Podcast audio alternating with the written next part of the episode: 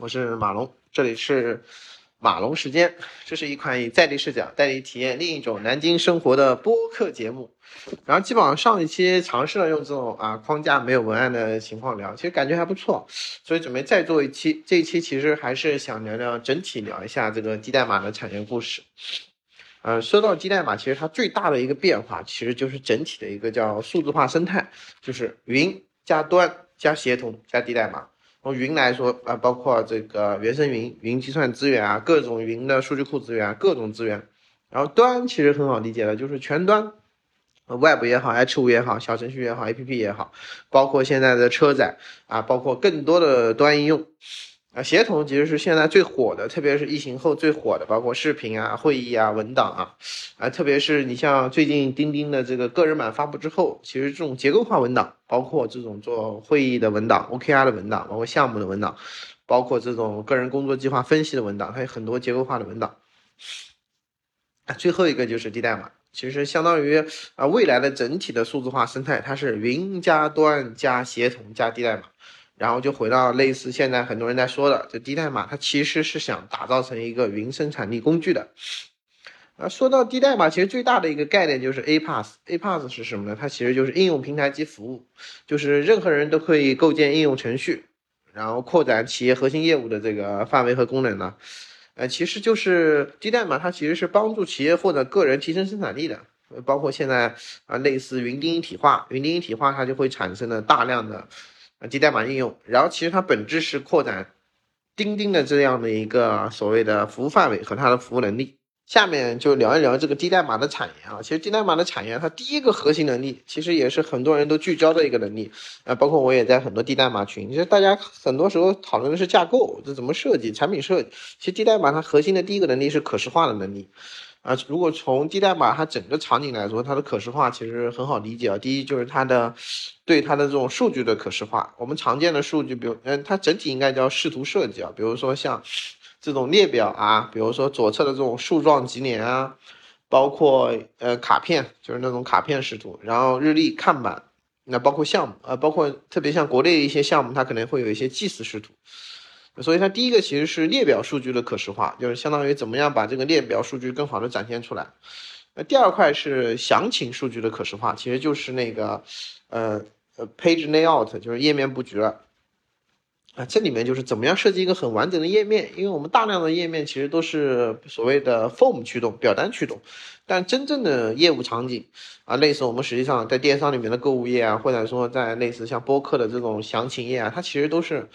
啊，都是页面驱动的，页面驱动它有更多的元素，或者说它有更多的交互，所以这里面包括什么按钮啊、标签啊、字段啊、动态，各式各样的。所以，所以第一个是第一个可视化，它重点在打造的是我们的的数据，就是所谓的呃列表数据。第二可视化其实是详情的一个布局，而且这里面其实还包括一些模板，比如说分栏啊、三栏啊，包括多终端的一些响应，其实都在这个模块。那第三个其实是可视化，是整体低代码的一个核心的，就是建模。但是建模它本质是一个一次性的工作，或者说建模大量的行为，它其实是可以通过啊第三方或者说通通过微软类似的 CDS 的这样的一种形式实现。这里面其实就是常见的，包括对象啊、字段啊、关系啊、表格验证啊，包括嗯一些这个数据表达式啊，嗯，应该它有一个专门的一个术语叫 DAX，如果没记错的话。所以它这个这个阶段，它说，呃。或者说这个模块的可视化，它不需要太精美，或者不需要交互很复杂，因为它都是一次性的。第四个可视化其实就是数据分析的一个可视化，啊，这个可视化其实更强调的是，嗯，我们要能把所谓的数据源通过聚合表 ETL 的形式拉到这个所谓的数仓里面去，然后再通过各式各样的一个图表组件，比如说，呃，分析型的图表组件，比如说，应该我如果没记错的话，图表组件可能有三四种啊，就是它组件类型。包括通过一些筛选组件，然后这里面可能就涉及到数据源的一些一些建模，呃，就数据仓库怎么设计，就是它的事实表、维度表，包括它的数据集市一系列的。然后这里面一般的商业分析师这块都能做。哎，第五课其实，呃，就是特别是现阶段啊，类似 GDP 或者 IPA 火了之后，就是它的业务流程的这个可视化，就我们传统的业务流程可以都可以理解为这种审批流，就 workflow。那现在可能来说，它的业务流更像是一个集成流，就是我有触发器，我有 RPA，我有数据连接器，我怎么通过可视化，嗯，我的输入是它的输出，就是更好的去做一些配置的连接。所以低代码它其实从产业上面来说，嗯，就是让低代码更具备生产力，或者说在这个嗯生成应用这块更具成更具备生产力。其实它的核心能力就是它的可视化设计能力一定要强，所以它至少要有五个可视化设计。然后，如果从呃从零到一，或者说去二次开发，或者说去开发一个低代码平台，它第一个要解决的就是数据模型的设计啊。数据模型按照我们传统的应用啊，那呃我们去构建一个应用，一般是有两种形式啊，一种是画布驱动的，比如说我是做这种。包括微软现在的 Power Page 也好，就是我是做页面，呃，或者做 CMS，还是说我是模型驱动的，我实际上是基于数据库。其实我们大量的开发啊，或者大量的产业，其实都是模型驱动的，它是基于啊，基于这个数据流程，我来去设计我的这个代码的实现。啊，这里面其实就包括一些，就是在构建这个数据模型的这个产业模块的时候，其实核心的一点就是你的内置模型怎么打造。啊，这个内置模型类似 C 呃 Salesforce 的这种内置的 CRM 的这个 data，包括我的账号啊，我的 opportunity 啊，或者说我的线索啊、商机啊，包括我的营销政策啊，就是它这是内置的，呃，或者说这个就是它的元数据，嗯，包括微软的这个 CDS，就是我的通用数据库，或者说我的数据数据字典，就是这个这个模块核心就是它的内置模型，应该它现在的 CDS 应该已经生成了那个呃 Dataverse。嗯，好像是啊。而第二块就是外置模型啊，外置模型其实就是很好理解的，就是我们自建的模型。我们自建的模型呢，那那你可以按照很标准的一个数据库的一个设计范式来去定义啊，包括它的对象、字段、字段类型啊、默认值啊、必填啊，包括字段关联啊。嗯，你可以理解为就跟设计数据库一样的，它只是说把你的这个数据库定义给它可视化了，可视化之后映射到，还是映射到那个那个那个。嗯，就最终实际上用数据库实现的数据库，或者是类似现在主流的说法叫 DSL，嗯，是 DSL 吧？应该是 DSL，就是领领域设计吧，或者是一种一种一种一种什么语言的，具体我忘了啊。所以这个就是大量的低代码系统或者低代码平台，它第一个核心单元就是数据建模。嗯，但我们现在只是说了第一种是内置啊，第二种外置，其实它还有一种三方进来的一种数据模型，包括我从 Excel 的导入啊，包括我通过云文档的导入啊，包括我通过类似应用市场的导入，或者我直接通过 API 导入，其实都可以去生成这样的一个数据模型。其实它的核心就是这个数据模型本身的一个 schema 的定义，所以这个在整个 T 代码平台里面算是一个最基础，也是最核心，也不能算最核心，它是一个最简单的模块。然后基于数据之后，其实就要开始数据流转了。数据其实最大的一个流转，或者它第一个流转，第一个流转肯定是详情页，嗯，就所谓我们刚才说的页面布局。页面布局，我个人感觉 Salesforce 的它的配置内要的，基本上现在已经是一个行业的标准了。包括你现在钉钉的，呃，包括腾讯的，包括华为的，基本上都是包括现在销售易或者是那个。那个、那个、那个、那个、那个什么剪刀云，还是那个、那个、那个类似啊，这些产品基本上都是往它这个方向去靠了。所以它核心的第一个是布局，布局就是我定义我的页面模板，比如说我是分栏的，我还是通栏的，我还是横向的，我还是纵向的，我还是流程式的，就它有很多的页面模板。页面模板它是基于不同终端去来设计它的一个布局架构的，所以核心是模板。比如说我是个分栏式，基于模板之后呢，我就要去定义一些组件。比如说，我们最常见的组件其实就字段嘛，字段集。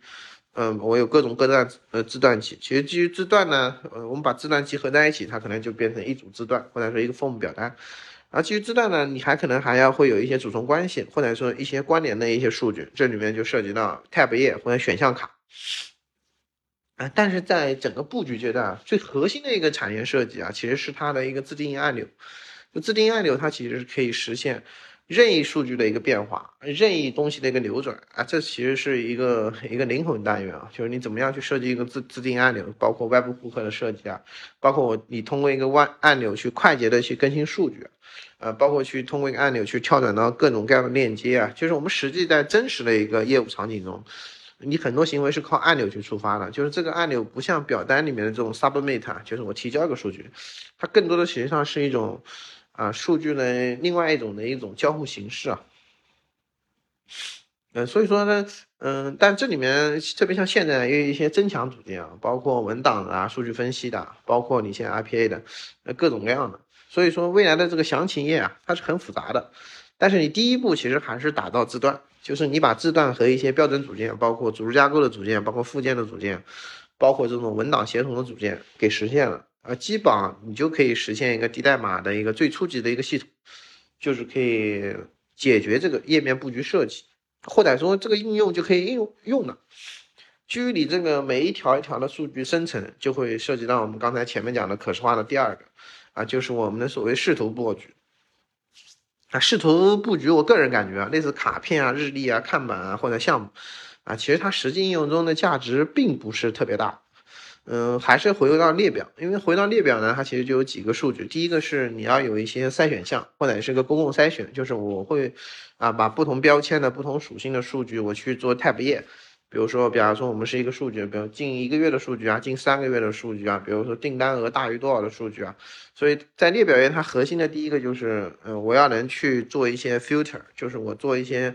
呃数据集，但我这个数据集呢，可能是通过这个字段的一个筛选决定的。就第二块，它能要做到一些这个显示字段的控制，并不是所有字段都显示。这这里面其实，那这个其实都偏向于这个这个 UI 层的显示规则，所以他们它还是比较简单的。所以，嗯，只要一个低代码平台，你有模型设计之后，然后你再开始有所谓的页面布局设计，加上你的视图布局的设计，就可以用了。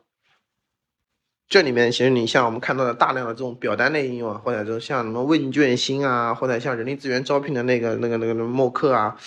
还是叫什么麦克的，就是类似这样的表单驱动型的低代码平台，其实已经可以用了。但是你想再往下，你想深入到业务，其实就需要那个最最最最灵魂的一个模块。就是我个人认为啊，没有这个模块，其实你就不是应用啊，或者说你是一个小工具。就是通过这个模块，你可以把。数据把流程、把应用、把各种关键指标融在一起，变成一个真正的一个业务应用，其实它就是集成。呃，我们最简单的集成其实就是 flow，就是工作流。工作流其实它是一个审批流，基于审批流呢，你可以基本上就可以实现一个 OA 的业务。你可以控制，比如说在每个表单什么样的权限，我可以写哪些数据，所以它是一个 OA 流。那第二个流呢，其实就是 RPA 流，RPA 流可能有这种即时的 RPA 流。有这种计划型的 IPA 流，或者就是有这种呃业务的 IPA 流，还有桌面流，啊，特别像现在，你像类似钉钉也好，各种样，它的这个连接器太复杂了，嗯，它基本上可以扩展到一切应用，就是你现在类似用钉钉的这个一搭搭出来的这些应用，嗯，它可以和钉钉内的内任何应用协同，比如说可以跟文档协同，可以跟它聊天协同，可以跟它的嗯各种各样的，比如说 OKR 系统协同类似的。所以这一块更考验你对业务的理解，就是你的那种，其实一个业务很核心，特别是这种应用，那重要的是靠那个提醒，就是你怎么实现这种，啊，通过各种应用的组合实现那个提醒。那最后一个其实就是现在呃重点说的这个呢呢呢呃，Copilot 这种 studio，就是你可以自定义一些业务的 GDP，特别是现在 GPT 整体那个 story 的上线之后啊，它现在有一些小模型，这个小模型可能你单机就能跑了。所以说，未来可能大量的、大量的这个集成单元啊，它会、它会对你垂直这种小模型考核更加严格。然后你看啊，我们基于可视化有可视化能力之后，我们首先完成了数据模型的可视化，基本上产业的第一步。第二个，我们完成了页面的可视化和啊，就页面的输入流程的可视化，然后再完成了这个所谓的列表数据的可视化。然后现在我们又基于我们的所谓的集成集成设计的一些平台，我们完成了啊各式各样的这个数据查看的或者是数据流动的一个可视化，就是我有流程啊，或者说我有更更接近业务的一个实际。那这里面其实如果你从更大的架构来说，这里面还会涉及到安全啊、权限啊、各式各样的，包括数据分析啊等等啊。那这个或者说完成前三步，你就是一个很标准的一个系统。但是现阶段又回到我们刚才说的那个所谓的云加端加协同加低代码。其实低代码实现的是什么？是大量基于云的应用，或者说我实现大量基于云的一个多端应用。但这里面现在回到一个很核心的话题，就是协同。协同成为这个时代啊最奇妙的，或者说疫情后最奇妙的一种应用场景。包括这两天那个。那个、那个、那个、那个、那个比尔盖茨和那个奥特曼聊天的时候，问这个奥特曼，你平常用的最多的软件是什么？他直接说他用的最多的软件是 Snark，就是代表什么呢？就是协同，或者说类似 Snark 这种协同，就是我的管道，或者说，嗯，就是你怎么样通过协同去把整个。整个模式打通，就是类似你像微信和小程序一样的，就是，但是它微信和小程序的协同还是比较生硬嘛，嗯，特别是我们在社群里面，其实类似 Slack 的这种 channel 就很像微信的社群，或者说类似企微的很很多功能，它其实跟 Slack 很像，但 Slack 呢，它可能又又更更聚焦一点，我不知道大家有没有用过 Slack，所以说下面就说说这个协同，协同我个人认为啊。是这个游戏里面最复杂的，就是它可能包括基础协同。基础协同就是呃我们可能理解的啊视频啊会议啊文档啊，然后就是 IM 协同了。IM 协同类似钉钉啊，或者类似 Teams 啊，类似微信啊，类似 Slack，它其实都都有很多。然后谈到协同，它里面就一定有一个就是 Chatbot，就是聊天机器人。聊天机器人呢，它其实设计也是，嗯，你可以开发出来各种各样的聊天机器人。嗯，包括现在你基于 GDP 的聊天机器人就太多了，所以说协同这个模块啊是是很重的一个模块，就是你完成了前面所有模块的低代码之后啊，你怎么样让你的低代码产生的应用和它自身的这种协同系统的一个关联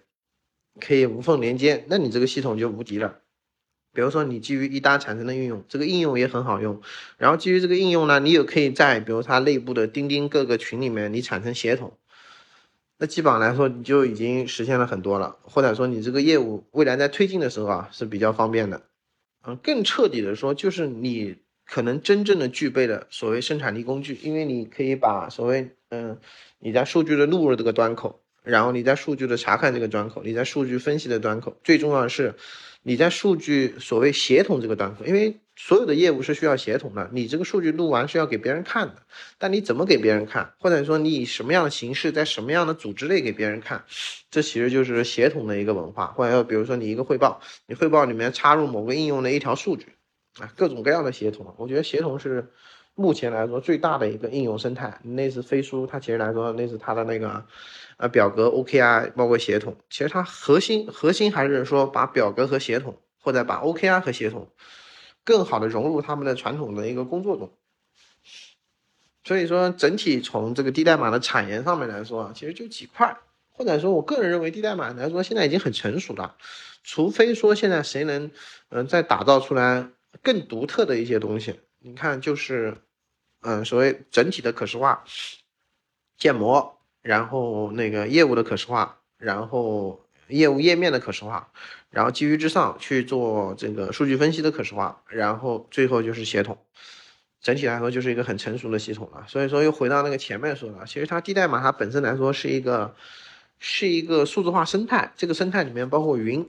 就是云原生里面可能有各种，包括我们传统的 ECS 的计算资源啊，包括这种数据库资源，比如说你 MySQL 啊、Redis 啊。或者各种各样的那种数据监控、大 s 的这种数据的服务，或者数据服数据治理的这样的一些资源，包括现在的数仓的一个资源或者数仓的解决方案，包括算力的资源、各种模型的资源。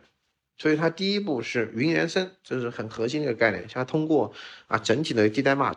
低代码的这样的一个应用的一个工具去驱动大量的低代码，然后它整体的后面的一个底层还是云原生。啊，第二块就是多端体验。啊，特别是现在这个这个场景，多端是最重要的。呃，这里面其实就涉及到，嗯，整体的这个你想多端，你其实核心要解决一个标准问题嘛。这里面涉及到物料的定义，包括物料的 schema，嗯，包括怎么样去，呃，类似混合开发框架里面它怎么定义这些物料，这是就这些物料在多端运用的时候，它的分别的 UI 是怎么去定义的，怎么去设计的。那包括 Web、H5 啊，包括小程序啊，包括 APP，啊，这里面可能会涉及到一些大框架引擎或者大前端框架，这里面可能就会有一些混合开发的这种框架，Hybrid，你基于 RN 也好，你基于 Flutter 也好，你基于各式各样的这种这种混合开发框架，是实现这个多多端体验。那第三个就是，呃，你基于云也好，端也好，协同也好，低代码也好，你核心的还是你要有开发者，就你的开发者生态。嗯，人家经常讲的就是那个安卓本身这个这安卓支付，它其实就拿了一亿美金不到，但是谷歌整个打造这个安卓生态好像花了五百多亿美金。呃，就是生态是很核心的，就是你怎么样基于这个低代码工具，你可以让你生态的人赚到钱。如果没记错的话，Salesforce 好像赚一块钱，它的生态可以赚四美金，就是一美金到四美金，还是一美金到两美金的，就是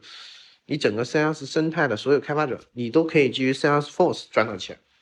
所以这里面核心几个观点啊，第一个就是我们的应用 Story。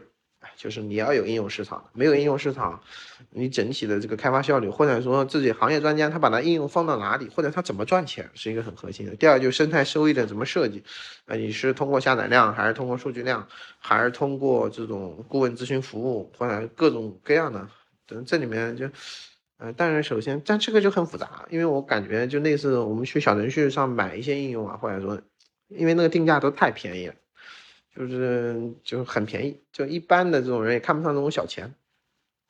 然后就是模板市场啊，模板市场怎么去怎么去设计这样一个模板市场？你的行业入口啊，或者说你的功能入口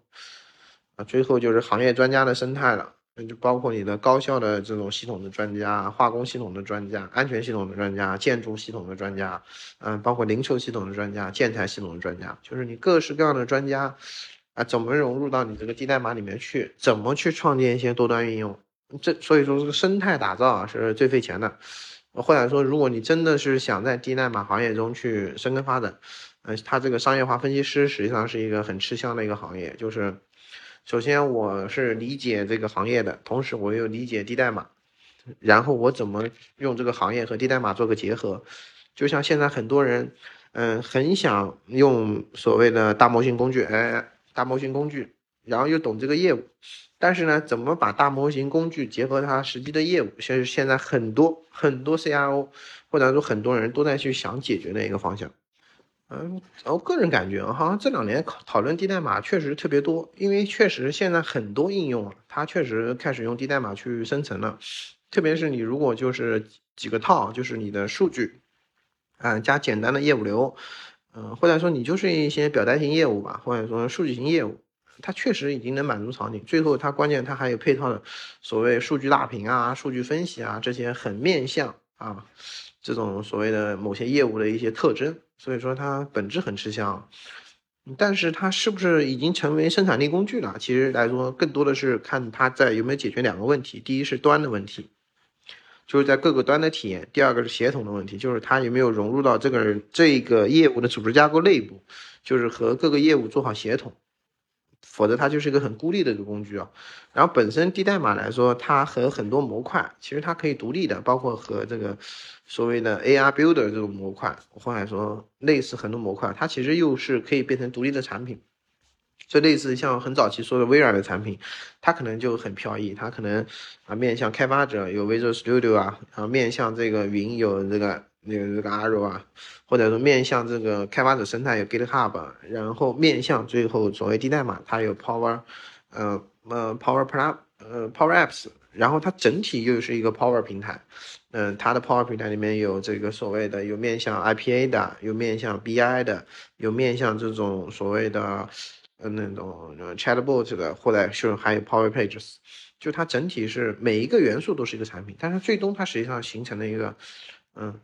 更更让它所谓的 Microsoft 的这个三六五这样的一个产品，它的生命力更强，就是它其实上有云、有端、有协同、有低代码，让它可以开发出更多的、更多的应用，或者说更多贴合业务的应用，然后渐渐的把它的客户给锁住，形成它的一个竞争壁垒。如果说你只是想用低代码去开发一个，嗯，或者是弄一个简单应用，现在来说它是个小工具。但如果说你想用低代码去下一盘大棋，那这个就需要你对生态有一定的理解啊。其实低代码，呃，马龙个人其实是玩了四年左右啊，基本上算是比较通透，但是又不是太通透。因为我的，嗯，在低代码这个业务中最大的缺陷还是对行业应用的理解不足，就是在产研这块应该是没什么问题。但是在这个业务运营这一块，就是你肯定是要扎入某一个行业的，因为我们之前是做那个那个安防嘛，那对这个行业的一些业务，比如隐患排查，比如说包括现在数字工厂啊，它很多一些概念，这概念里面它有一些必要元素的，但你怎么融入？那当时没花太多精力啊。啊，所以说，嗯，这个就是聊一聊这个低代码的产业啊，希望对大家有所帮助。然后二四年，我认我个人认为在低代码上面呢，个人两个这个尝试啊，第一个就是想去做一些简单业务场景的一个用户体验的打造，比如现在已经开始配置的那个所谓的内容创作管理系统，嗯，也比较简单，它是有工作流，有这个模板，嗯，相当于基本上业务可以完全满足。第二块可能就是，特别是。GDP Story 上线之后啊，嗯，可以看一下，因为它整体的已经有很多很成熟的一种垂直小模型的一个应用，理论上是有很大机会的。就这里面怎么配置一些更好玩的应用，或者说这个模型到底什么样子的，可以再花点时间研究研究。就本期主要是说低代码的一些产业故事啊，下一期嗯也想聊一个。嗯，再下一期其实就是想聊一些这个运营上面的一些小故事，然后也是基于这个框架去聊。所以下一期我我本质想做的是啊聊聊程序员成熟度的这个故事，又回到这个上次的观点，因为特别你像现在这个周期的情况下，就是什么样的程序员他是有成熟度的，所以可能会从业务场景啊、数据库啊、包括存储啊、